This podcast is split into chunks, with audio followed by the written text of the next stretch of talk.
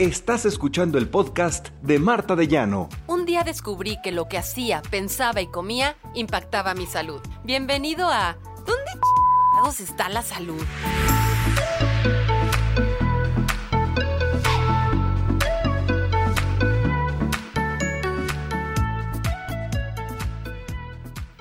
Hola, ¿qué tal amigos? ¿Cómo están? Gracias por estar en un episodio más de ¿Dónde está la salud? Les saluda su health coach Marta de Llano. Encantada de que estén conmigo. Y encantada porque de verdad que es un tema el de hoy que venía yo dándole vueltas en mi mente y es que lo tengo que tratar con un especialista. ¿Por qué? Porque definitivamente es un tema que trato casi todos los días con mis amigas. Las que fuimos niñas, eh, consideradas que nacimos en la generación X, ahorita ya tenemos, aunque no lo parezca, entre 40 y 50 años. Y nuestras pláticas muchas veces giran alrededor de... Em, me gustaría hacer este sueño en realidad, llevo mucho tiempo pensando en que quisiera hacer esto, o en metas que no hemos alcanzado, o en mejorar en ciertas áreas de nuestra vida, pero todo pensando, tal vez de manera inconsciente, en que estamos viviendo justo la mitad de nuestras vidas. Entonces dije, caray, ¿no existirá algo como la crisis de mitad de vida? ¿Y qué creen? le llamé rápidamente a mi buen amigo, el psicólogo Juan Carlos Lechuga, que hoy está aquí con nosotros. Juan Carlos, gracias. No, gracias por la invitación. Y siempre un placer. y dije, bueno, mira, mato dos pájaros de un tiro, ¿no? Tocamos el tema y pues me consulta. Ay, gratis. Voy viendo que es que la explicación de qué es lo que siento, ¿no? claro. Y fíjate, Juan Carlos, que ya haciendo memoria, desde muy pequeña he escuchado sobre esta crisis que le da a los hombres a los 40 de, ya viste que se compró el carrazo, ya viste que anda con una mucho más joven, y siempre hacíamos eh, mucha referencia a la crisis de mitad de vida de los hombres, ¿no? Y hoy por hoy, como que ya se está hablando de esta crisis que también obviamente le da a las mujeres, no sé si sea algo de hoy o de siempre, pero de que lo estamos viviendo, lo estamos viviendo. Siempre ha habido cougars, ¿no? sí.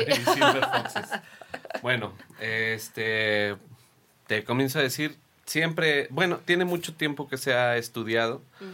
Eh, es una de los cambios críticos, uno más de los estadios que todo ser humano pasa. Eh, cada seis a ocho años los seres humanos tenemos cambios eh, físicos y esos cambios físicos, que generalmente son hormonales también, generan cambios mentales. Es una evolución constante.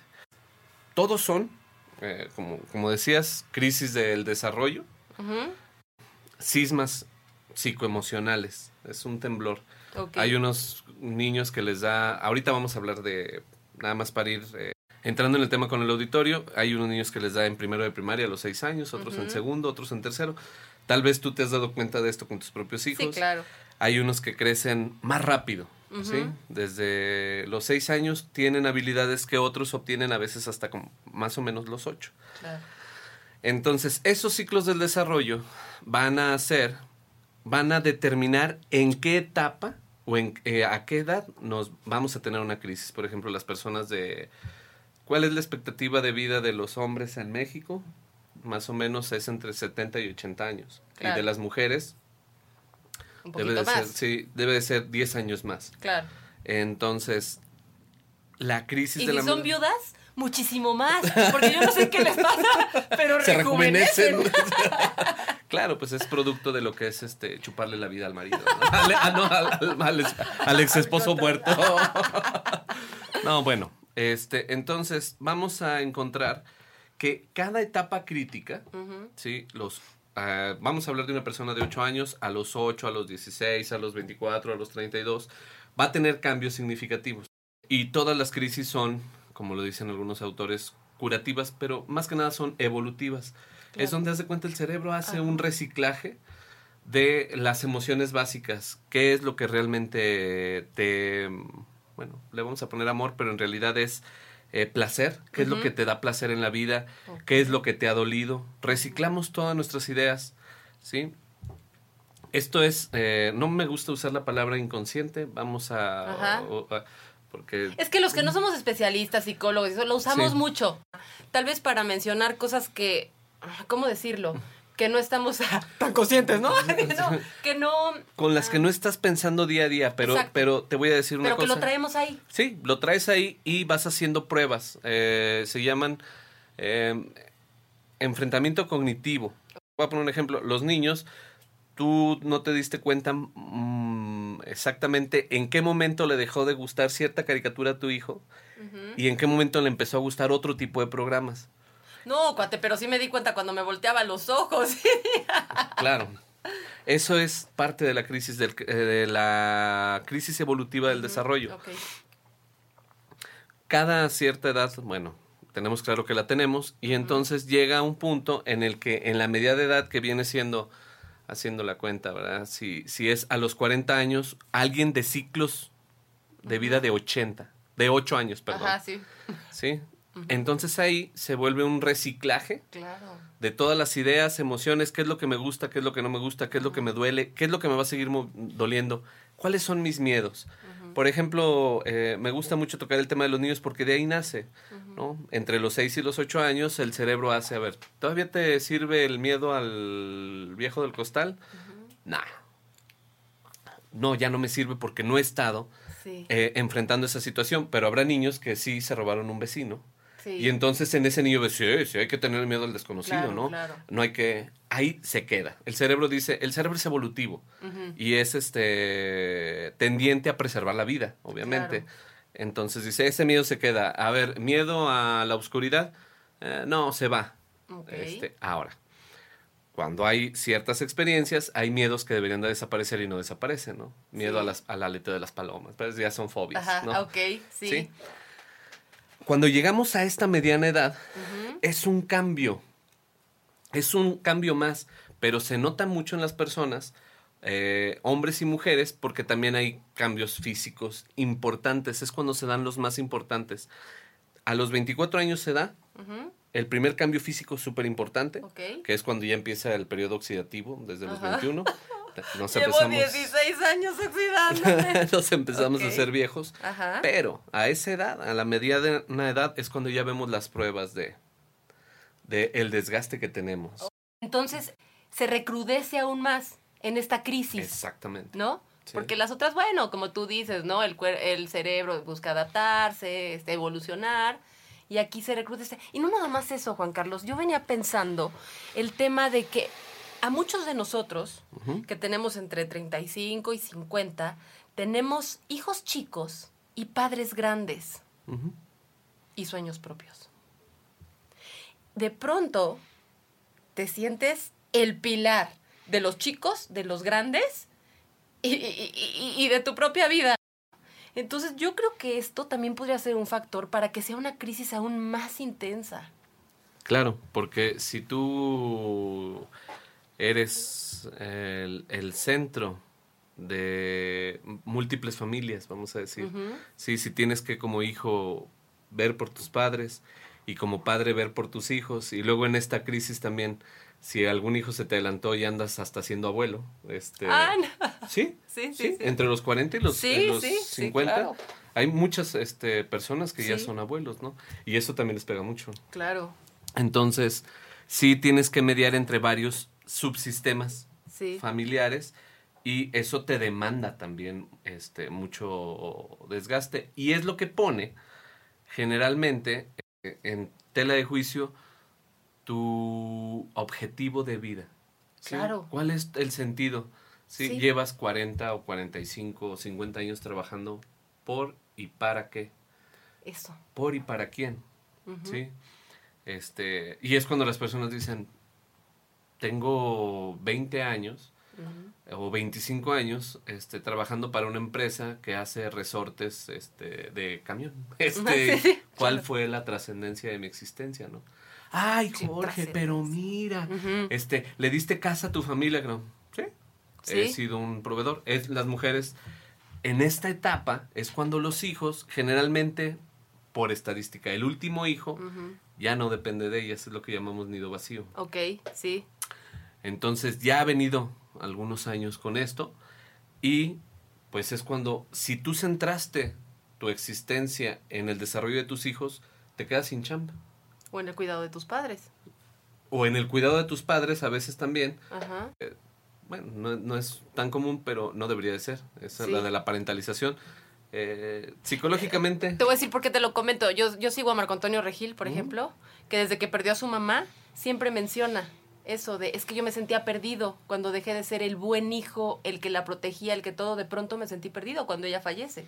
Entonces digo, mira, o sea, a lo mejor no es el común denominador, pero también puede pasar, claro, ¿no? claro, es que nos ponemos este una etiqueta. Claro. Eh, y la etiqueta que nos hace sentir eh, mejores. Sí. ¿no? O sea, Dijiste algo muy importante, trascendencia. Mm. Creo que eso hace diferente a esta crisis de otras. También el, el- el preguntarnos eso, ¿no? claro. O sea, estoy en servicio de lo, de lo que tú quieras, de mis papás, de mis hijos, de bla, bla, bla, ¿no? Y, y, como- y lo que mencionabas de los tornillos, ¿no? Ok, sí, he estado 20 años aquí todo, pero ¿Para qué? ¿para qué? ¿No? ¿Cuál era mi misión en la vida? Te empieza a preguntar, incluso si tienes una misión o cuál es tu propósito. ¿O qué es lo que aplazaste? ¿no? Porque Ajá, todos claro. aplazamos Sí, ciertas sí. cosas. Dices, este, no, no voy a hacer ese viaje, o no voy a hacer esta compra, o no voy a hacer este proyecto, porque primero este, tengo que generar la estabilidad de mi matrimonio, y luego de mis hijos, y luego, como, eh, como decimos, ¿no? Este, somos entes em, equilibrantes de nuestra red social de apoyo. Ajá. Pero siempre vamos dejando proyectos, ¿no? Siempre, Sí. todos los seres humanos dejamos Algún proyectos. día. Algún día lo voy a hacer, ¿no? Algún Sí. día este, voy a hacer el libro. Ya, me- ya voy a empezar con mi proceso catártico. Yo también, yo también. bueno, algún día, esa en esa edad, eh, esa en esa época donde dices, lo voy a hacer, no lo voy a hacer, cuál, Claro. cuál es el tiempo que he perdido. Y es cuando algunos hombres, eh, cuando se ven al espejo y las mujeres también, lo que pasa es que los hombres son, por su misma característica cerebral, más exacerbados en las decisiones que toman. ¿Cómo? Sí, A ver, con o peras sea, y manzanas. En esta, en esta etapa, los hombres son, toman, mm, ¿cómo te diré?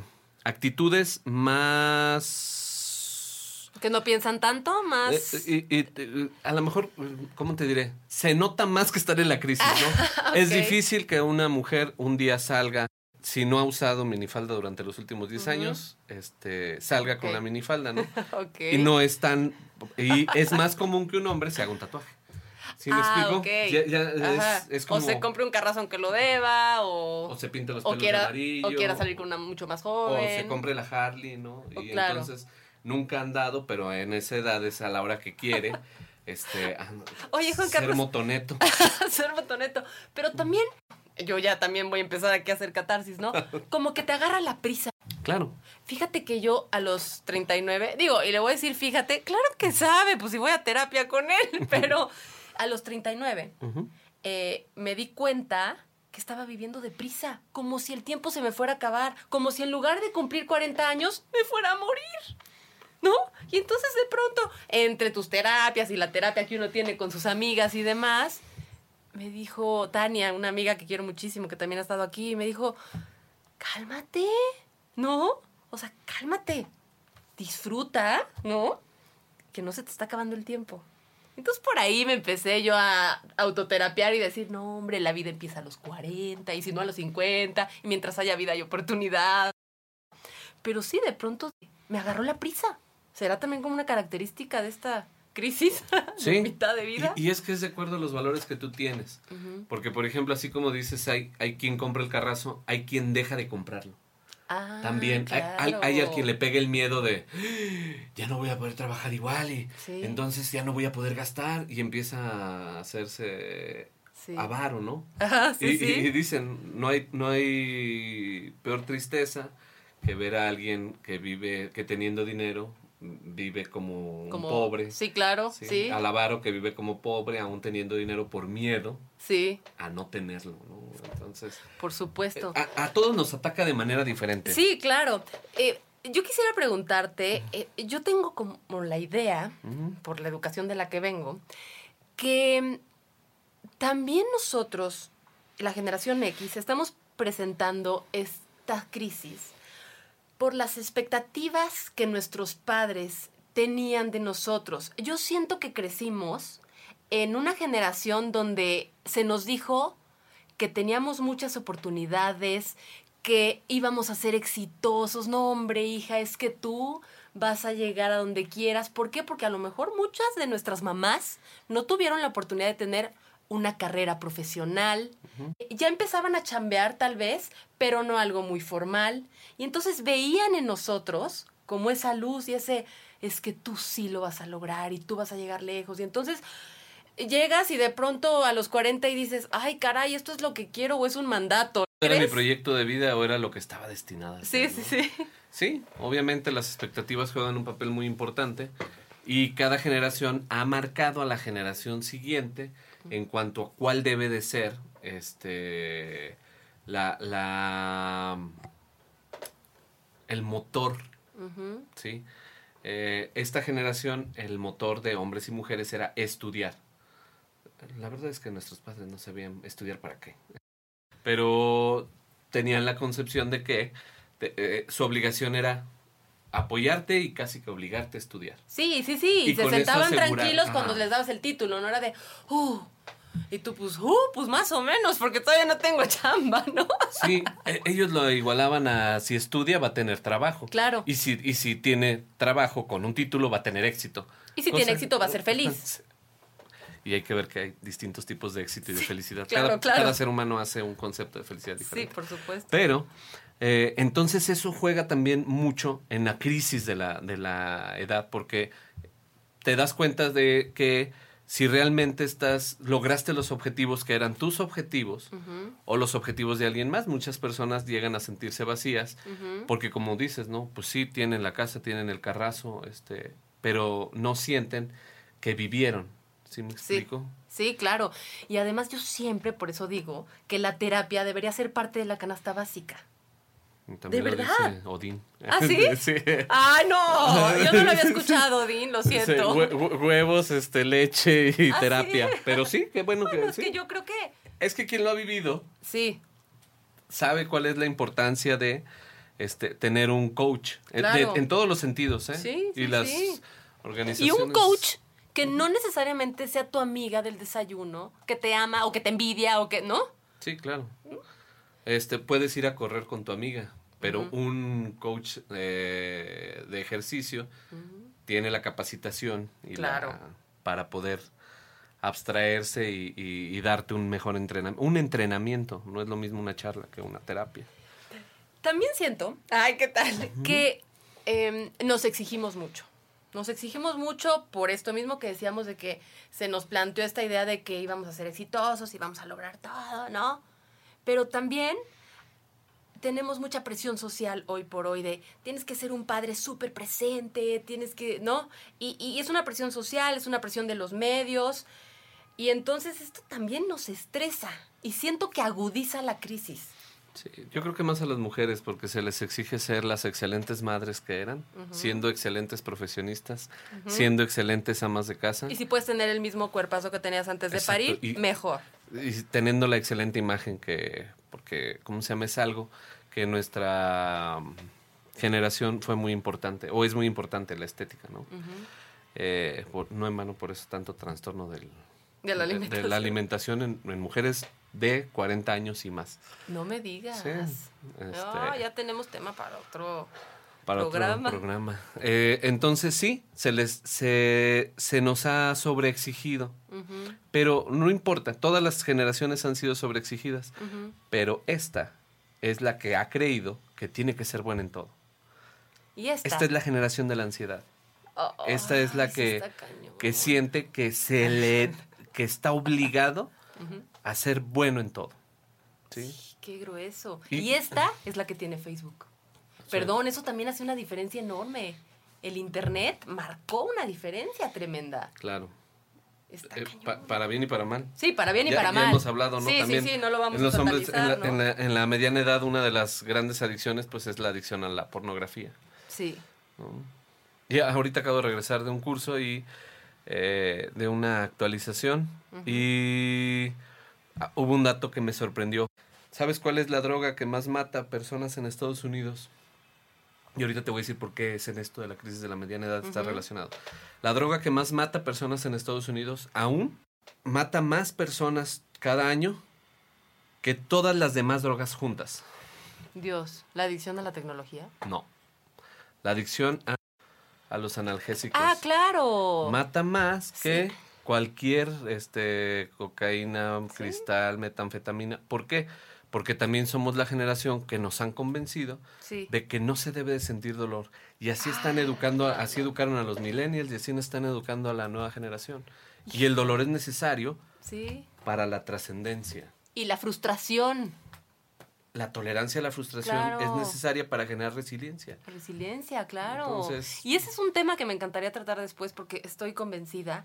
Y, y bueno, es que nos llevaría por otro lado, ¿no? Hablar de, de la farmacodependencia, del pensar de que una pastilla te va a hacer feliz, etcétera, etcétera. Y el pensar que tenemos que ser felices 24/7, eso también es estresante, deprimente, Es imposible. imposible. Por eso tantas personas caen en adicciones así. Claro. Sí. Ah, ah, quise contextualizar esto porque pues no es un dato nuevo que Ajá. a esta edad muchas veces comienza sí la adicción al tabaco, al alcohol, a otras sustancias también. Sí. Este, Ay, en esta búsqueda de no sentir ese vacío y no sentir esa frustración Así es. de que no llegaste a conseguir el objetivo de ser el ingeniero, médico, este maestro que. México esperaba, ¿no? o de que no has escrito el libro que pensabas escribir. claro. Ok, ¿qué hacemos, no? Ya. Sí, sí, muy probablemente muchas personas que nos están escuchando se dieron cuenta que están entrando, pasando o saliendo de esta famosa crisis de la mitad de vida. Recuerda ver y escuchar este y otros episodios de mi podcast en mi canal de YouTube.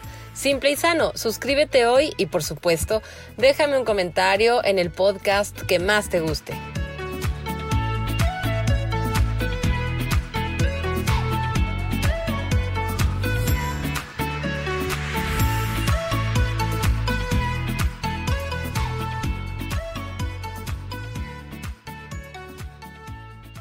Lo primero que tendríamos que hacer Es es... llamarle a Juan Carlos Lechuga. Sí, Ah, sí, no. ahorita lo vamos a decir, claro que sí. El- el- lo primero que tendremos que hacer es reevaluar nuestras prioridades. ¿sí? Lo primero que tiene que hacer la persona es checar su... Generalmente nos centramos en el estado de ánimo, pero tenemos que hacernos un chequeo de cómo andamos nosotros físicamente. Porque muchas veces lo que dice el Sí. espejo no es lo que está Sí. este, adentro. ¿sí Me suena muy lógico. Vas, te checas con el médico, te haces un examen para saber si traes, si necesitas tomar algo para el colesterol, colesterol los triglicéridos, este, si necesitas hacer trabalenguas para no trabarte en el programa, cosas así. ¿no? y lo que tenemos que hacer después de eso es checar nuestras prioridades. Generalmente en las empresas de transnacionales se hace lo que se llama el plan de vida y carrera. Pero cuando tú eres un profesional independiente o no trabajas en una empresa transnacional, recursos humanos no te ayuda a que hagas tu plan de vida y carrera. Mm, ¿Quién te puede ayudar a hacer tu plan de vida y carrera? Google. Este, hay muchos ¿En ejemplos Google? de cómo Así lo busco en search, Sí, plan, de, vida, y carrera. ¿Qué Y me va a te- aparecer? Te, vas a familiarizar con los conceptos de cómo se hace un plan de vida y carrera. Ok. Te va a decir una línea de tiempo, qué edad tienes, cómo te ves en 10 años, las preguntas que te hacen en las empresas. O que te haría un psicólogo cuando ve que tienes ah, eh, un trastorno, bueno, ah, una fase Un disadaptativa en este, en este sentido. Así se podría definir la crisis de la mediana edad. Una fase o un trastorno de adaptación a esta nueva exigencia de la vida. Ok, ¿Sí? sí. Entonces, vas a, vas a hacer una línea de tiempo, cómo te ves en 10 años, cuáles son los objetivos que tienes, cómo te ves de salud, cuáles has conseguido. Es- haces un análisis. Los seres humanos Claro. somos analíticos por naturaleza, cognitivos, pero si no sabemos cómo hacer un análisis, pues no. No, y sirve muchísimo ponerlo en papel. Claro. Muchas veces en mi vida he hecho el círculo de la vida. ¿no? Donde vas eh, poniendo en cada pedacito del pastel, por ejemplo, uno dice espiritualidad, etcétera, etcétera, ¿no? Claro. Salud, bla, bla, bla. Y tú vas poniendo un puntito donde sientes que te encuentras según el, según el tema del pedacito y luego ves el círculo donde pues tiene ahí sus mordidas y dices, ah, caray, esto me hace falta, ¿no? Claro. Y, luego, y luego no estamos tan conscientes de eso. Por ejemplo, a mí en aquella época me salió amigos, como por acá, porque era muy workaholic y dije, ay, me voy a dar más tiempo para mis cuates, que qué importante es, ¿no? Claro. Entonces, sí, eso me sirvió mucho. Ya te interrumpí. No, no, Síguele, no, no, no, no. Estamos en el mismo canal. Tienes que hacer un análisis de cómo están todas las partes de tu vida. Ok. Sí, la parte social, la parte familiar, la parte laboral, tu parte personal. Tocaste un tema y esa palabra es súper importante, la espiritualidad. Ah, después de los del quinto ciclo, ya seas de cinco años o de seis, del, del, bueno, del séptimo, cuando eres de seis años, que viene siendo como los 35 años, nuestra glándula pineal Sí. comienza a trabajar de manera distinta. Entonces no vamos, porque ese sería mm, este Otro todo, tema, ¿no? no, De la cinco programas pineal. más. Sí, claro. Pero, pero vamos a, a decirle a tu auditorio que lo pueden investigar, pero que es muy importante tener una conexión espiritual, la que sea. Dios, Krishna, Jehová, Yahvé, Sí. este... O sea, puede ser religiosa o no, pero creer en algo, creer que hay algo más fuerte que tú, ¿no? Algo que te soporta. Si no, tú tendrías que tener todo el control y algo pesa. que te sostiene. Exacto. Sí. Entonces, es muy importante. También esa es la segunda cosa que puedes hacer. Revalorar cuál es tu... Hay, que- hay quien dice, ah, es que tuvo su crisis, hizo agnóstico. Ah, está bien. Este, Sí. Quiere decir que su creencia de fe, si antes era este, budista o católico, eh, no estaba bien cimentada. Sí, ¿no? sí, y esa tiene que ser personal. Completamente, Sí, sí. Entonces- y ahí entro yo. Eh, tenemos que buscar Sí, esto. No, de ahí entro yo de que no soy católica. Qué alegría poderlo decir. No soy católica. ¡Ay, qué emoción! Claro, pero esto no quiere decir que no respete a los que lo son y, eh, y a los que encuentran ahí la paz y, y esto que, están, que estamos buscando, ¿no? Que es tener una parte espiritual. Claro.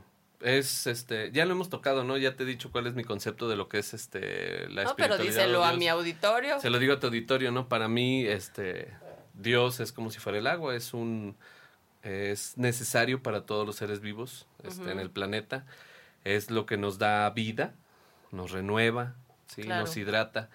Y todas las religiones son como aquí en México, bueno, no sé en dónde más se escucha en tu programa, pero para mí la nivel religión... mundial. Ah, Para, para mí las religiones son como el organismo operador del agua. Aquí es con agua o interapas. claro. No tiene nada que ver. Si tú crees que sinónimo de agua es este el organismo operador, sí, sí. estás equivocado, ¿no? Sí. Este, y pensar que las personas que operan el agua en México son las que más la cuidan, las que no tienen, es también este Eh, Ilógico. ilógico, Sí, ¿no? sí, claro. Somos seres humanos. ¿no? Claro. No tenemos nada que ver.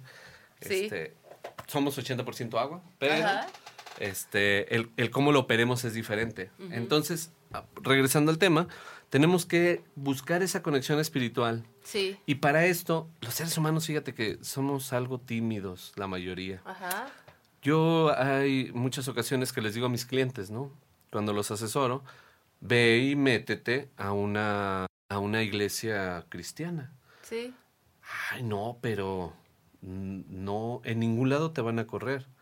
De hecho, te vas a dar cuenta que en la mayoría de los lados te van a dar la bienvenida y van a querer que Y seas te van a hermano. jalar, te sí, van a claro, acoger. claro, sí. Pero explóralo. Investiga. I- Investiga a ver Claro. cuál, cuál de las creencias te hace más este sentido, ¿no? Sí, sí. Lee un libro y ve a, una, a un encuentro de psicología o meditación budista. Claro. ¿sí? Lee algo de la cábala. Este, a, a cada uno nos, nos llegan ciertas partes. Sí, no, pero es muy importante, ¿no? Entonces ya mencionábamos dos, la salud. ¿no? Eh, la parte espiritual. ¿Qué otra parte habría que poner atención? La parte que, eh, la tercera parte, porque es en ese orden, ¿eh? Primero tendremos que checarnos de salud, luego la parte espiritual y la Sí. tercera parte es qué funciones he estado cumpliendo en mis subsistemas. ¿sí? Y poder negociar conmigo cuáles voy a seguir llevando a cabo. Ay, qué importante, Juan Carlos. Y qué valor se requiere muchas veces. Porque suena muy sencillo, ¿no? El decir. No, de hecho, no. para mí decirlo es fácil, pero hasta se me puso la carne de gallina. Ah, no, porque suena muy fácil y sobre todo, por ejemplo, en el aspecto de los padres, ¿no? De, no, bueno, es que yo no tengo por qué ser el sostén de mis padres. Pues sí, pero, a ver, No, vete, y- y- déjalos. Pues, Y tendría no, que no. ser este, yo estoy consciente, porque muchas veces nos sentimos obligados a hacerlo. Cuando tú haces un análisis y dices, ok, o, o el análisis que hacemos para hacer Ujú. disonancia es o se los debo, o ellos lo hicieron por mí, o ahora me toca, o es injusto porque nunca me dieron nada, pero yo soy una persona este súper altruista y espiritual Ajá. y por eso lo voy a hacer por ellos. Sí, sí. Lo que sea cual sea el pretexto lo tienes que tener claro. Claro. Y mientras Ujú. lo escribes en el papel dices, es un compromiso contigo. Y eso va a hacer que no te pese ir Sí. a llevar los 100 pesos a la semana, mil Ujú. pesos o los 10 mil pesos. O El sea, darle otro enfoque, claro. en- es algo que yo estoy Sí. haciendo por mí. ¡Ah! Eso nos tiene que quedar muy claro. todos. Sobre todo también con nuestros hijos. Claro. Es algo que estás haciendo por ti, es un servicio espiritual. Tus hijos no te deben nada porque ni siquiera te pidieron venir al mundo, ¿no? Sí, tú pediste. Este, Sí, sí. Por eso es que tienes que tomar Ok. las decisiones trascendentes. En esta etapa de cuando tú vas a decidir qué sigues haciendo y qué no, y cuál es tu motivo de hacerlo, es cuando a veces se traba la persona y es cuando hay que buscar la ayuda externa. Y muchas veces, Juan Carlos, estamos en un lugar pensando que ahí nos pusieron cuando nos pusimos solos. ¿No? Sí. ¿Por qué? Porque me viene este ejemplo de cuidar a los padres y, y digo, a ver, si tú te quitas, ese espacio lo va a llenar alguien más. ¿no? Muchas veces, como tú bien dices, estamos ahí porque pensamos que los demás piensan o por mil situaciones, ¿no? Por ejemplo, la semana pasada hablaba yo con una amiga y decía, es que imagínate, soy la única mujer de mi casa. Entonces, ¿cómo me voy a ir y dejar a mis papás? Y me dio algo, ¿no? Me dio algo porque yo tengo un problema con los estereotipos, ¿no? Pero bueno, respeté, respeté su forma de pensar y veía que estaba contenta con eso. Además, no era su psicóloga, ¿no? Entonces dije, ah, ok. Pero también luego nos ponemos en lugares donde, es que qué injusta es la vida, ¿no? ¿Por qué todo el mundo me presiona para esto? ¿Estás seguro que todo el mundo te presiona para esto o, es- o eres tú el único que te presiona? La mayoría de las personas hacemos elecciones, pero cuando no estamos como muy de acuerdo con la elección que hacemos, este, buscamos múltiples... Sí, claro, es, es este, más fácil, para, ¿no? para, para justificarla, ¿no? Sí, sí. Eh, y volviendo a eso, este, sí tienes tú que estar como muy consciente de qué elección hiciste y cómo le vas a, cómo la vas a enfrentar. Sí, y como tú dices, este, le- el, pretexto no es, no el pretexto, pero es un coach te ayuda a decir, no, pero si fueras hombre, de todos modos lo harías. Sí. ¿Cómo sabes? Ajá, Porque es tu personalidad. claro. Porque estás cómoda, porque la verdad no has conseguido un novio. sí, Claro, la neta, sí. o sea, no Porque tienes- te da servicio de alguna manera, ¿no? Exactamente, Sí, no tienes un novio que te diga vámonos a Chihuahua, chiquita. O sea, que realmente te mueve el tapete y, y- Ajá. y- y- y capaz que hasta le dices, no, no me puedo ir con mis padres, no, pues tráetelos, eh, echa la maleta a los viejitos. Ah. claro. Sí, o sea, y, y también es menester de los padres. A mí me han tocado casos este, que ejemplifican esto, ¿no? Ujú. Dicen, no, yo, yo tenía que llevarme a mi mamá, ¿no? Y en el momento en el que mi, mi novia me dijo, pues tráetela, vivimos con ella. A mí me sorprendió, Juan Carlos, que mi mamá fue la primera que dijo, ¿cómo crees que me vas a llevar? Ajá, sí, sí, a sí. vivir con tu esposa, ¿qué te pasa? casa dos, casa de dos. No, mamá, pero tú no, no, no, no, no, ¿cómo crees? Te agradezco mucho, hijito, pero no. Oye, y ahí el cuate había vivido estresado dos años. Haciéndose. Y había cortado cuatro novias que le decían mamiteado.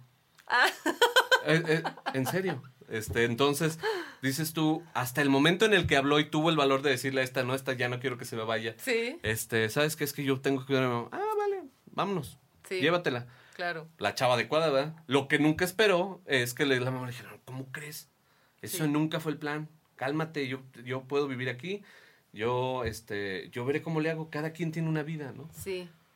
Ay, no, qué, qué- qué importante. pero no esto. lo hablas. Es que Exacto. no lo exacto. escribes. No lo escribes, no vas a terapia, no, no lees algún libro al respecto. Claro.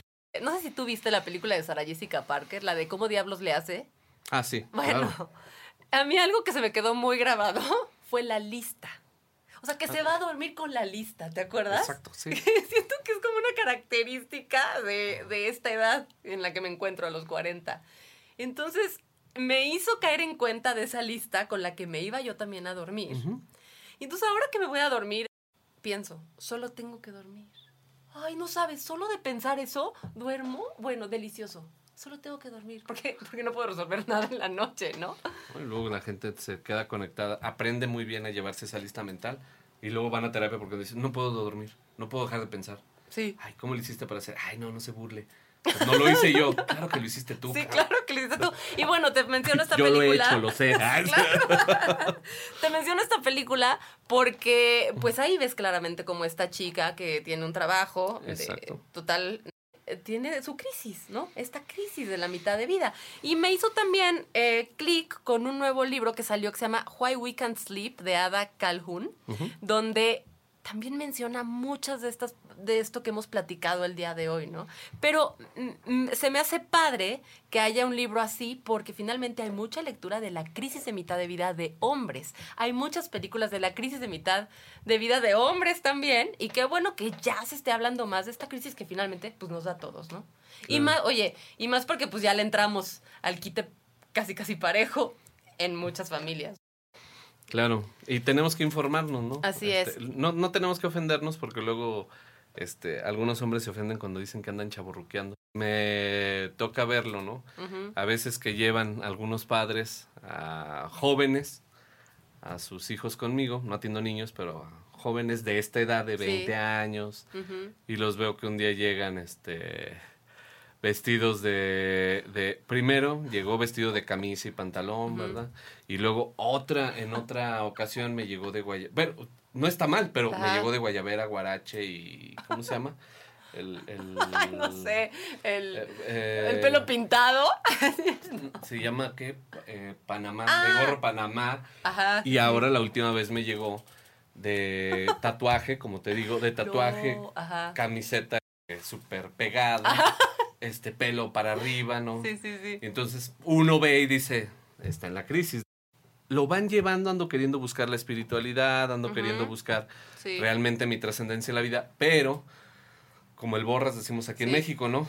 Dando palos de ciego, no sabes en dónde. Claro. Hay que, hay que buscarlo. Sí. Hay que, hay que buscar un libro. La biblioterapia es súper efectiva Sí. para cualquier crisis, ¿eh? Así es, yo coincido. Y eh, dime una cosa, en esta etapa también se darán muchos divorcios o Claro. rupturas. Sí, claro. Sí. Sí, sí, sí, es este... De ahí la importancia de, de no tomar decisiones así de tan a la ligera, ¿no? ¿Qué tal si te vas a una terapia, te buscas un buen libro y todo, y luego ya toma la decisión que quieras, ¿no? O sea, cada uno, pero... Sí, pues de hecho eso es lo que hacemos los, los terapeutas enfocados en soluciones. Cuando llega la pareja en la crisis, le decimos, ¿estás de acuerdo? Que este es el peor momento para Claro. tomar una decisión tan trascendente. por Porque ¿cuáles son las decisiones trascendentes en la vida? Hemos puesto ese ejemplo, se lo ponemos a tu auditorio, todavía tenemos tiempo. Sí, sí, todavía tienes tiempo. Decimos que este, la primera decisión, la, la decisión más importante en la vida es de quién nacemos, pero no la tomamos nosotros. ¿En qué familia bueno, nacemos? por ahí hay teorías que dicen que sí la tomamos nosotros. Ah, bueno, sí, el, el doctor Weiss y, y todos los allegados a la teoría, pero bueno, técnicamente Sí, no la tomamos Yo la verdad también creo que sí elegimos, pero Sí, nos conviene pensar eso, ¿no? Para tomar un poquito de responsabilidad y no andar por ahí diciendo, es que mi mamá y mi papá. Claro. Bueno, pues los elegí yo. la, Ingesu. la- la- la- la prim- la primera elección importante es si estudiamos y hasta qué grado estudiamos. La segunda elección importante es eh, si trabajamos y de qué trabajamos si es que decimos no estudiar. La tercera es a qué edad iniciamos nuestra vida sexual. La, la cuarta es con quién iniciamos nuestra vida sexual. La quinta elección en la vida importante es si decidimos estudiar, obviamente, si estudiamos una carrera técnica o una carrera profesional, Sí. ¿qué carrera? Porque es una elección súper este, trascendente, va a marcar tu vida. Claro. Y eh, si decidimos qué estudiar, si nos dedicamos a eso o no, a qué edad decidimos em, formalizar una relación de pareja y después de que la formalizamos, la persona, bueno, primero con qué persona la formalizamos, si se la formalizamos, si decidimos tener hijos o no. Sí, Sí. sí, sí. Y eh, la última elección en la vida, bueno, ¿cuántos hijos deseamos tener o decidimos tener? Sí. Y la última elección trascendente en la vida, Sí. ¿cuál crees que es? Si nos, si nos seguimos quedando ahí o nos vamos. O nos divorciamos, ¿sí? Sí, Y esa es la decisión más importante de toda la vida porque afecta a todas las demás. sí. Afecta a tu trabajo, afecta a tu economía, Afecta a terceras personas. afecta a tus hijos, afecta a tu pareja, afecta a tu familia de origen, Claro. afecta a tu profesión. Sí. Sí, sí, afecta a todo. Todo. O sea, Pero yo sí quisiera hacer aquí un paréntesis para que no fuera a parecer que estamos en contra del divorcio Ah, no, o eso, nada. ¿no? No, no, no, no, no, no, para nada. O sea, al, al decir afecta es porque modifica y no con eso estamos diciendo que a lo mejor no sea la mejor decisión separarse. el- Pero el- estar conscientes de que una decisión así no se toma cuando estás en una crisis, ¿no? Exactamente, la forma y el fondo son Es más, yo diría que el tatuaje tampoco. Porque yo creo que 10 años después ves ahí al Sam Bigotes y dices, chin, ¿para qué me tatué esta babosada? La buena es que ahorita ya se los pueden quitar. ¿no? Ah, pero no queda igual. Oye, bueno, pues yo para cerrar, Juan Carlos. Qué risa me dio lo de la minifalda. Justo la semana. Nunca he usado minifalda. Y justo la semana pasada andaba yo pensando si me compraba una minifalda. Ay, no. Creo que sí tengo que regresar a terapia. Me encantó tenerte en este podcast, Juan Carlos. No sé si quieras agregar algo más al tema. Que a mí también me encantó. Ay, me encanta. Oye, pero dime algo. eh, ¿Dónde te encontramos? Aquí en San Luis Potosí, eh, pues, lo más fácil es www.juancarloslechuga.com. Perfecto. Este, por ahí estamos por el hasta bandera. Y damos asesoría a personas de habla hispana de todo el mundo. Este y pues igual a través de Skype o, o FaceTime por ahí, o. WhatsApp ahorita Sí. aventándonos todo el comercial. Y me encanta, me encanta lo que dijo Juan Carlos porque tu enfoque me ha servido muchísimo, ¿no? Enfocado a soluciones, es algo muy de ahorita, no es esa terapia que, que, bueno, la terapia que te sirva es buena terapia. Pero a mí personalmente me sirven esas terapias que son más rápidas, ¿no? En el aquí y ahora. Y sí, le rascamos un poquito de aquí y de acullá, pero ahorita, rápido. Entonces, bueno, me encanta. Muchísimas gracias, Juan Carlos. Y gracias a ustedes. Yo los invito, por favor, a que se suscriban, por supuesto, a este programa y me sigan en redes sociales. En Facebook, Simple y Sano. Y también en Instagram, arroba Simple y Sano HC. Yo soy Marta de Llano. Fue un placer haber llegado hasta tu coche, hasta tu hogar, hasta donde sea que me estés escuchando. Así que descarga todos los podcasts. Juan Carlos, gracias. A ti. Descarguen todos.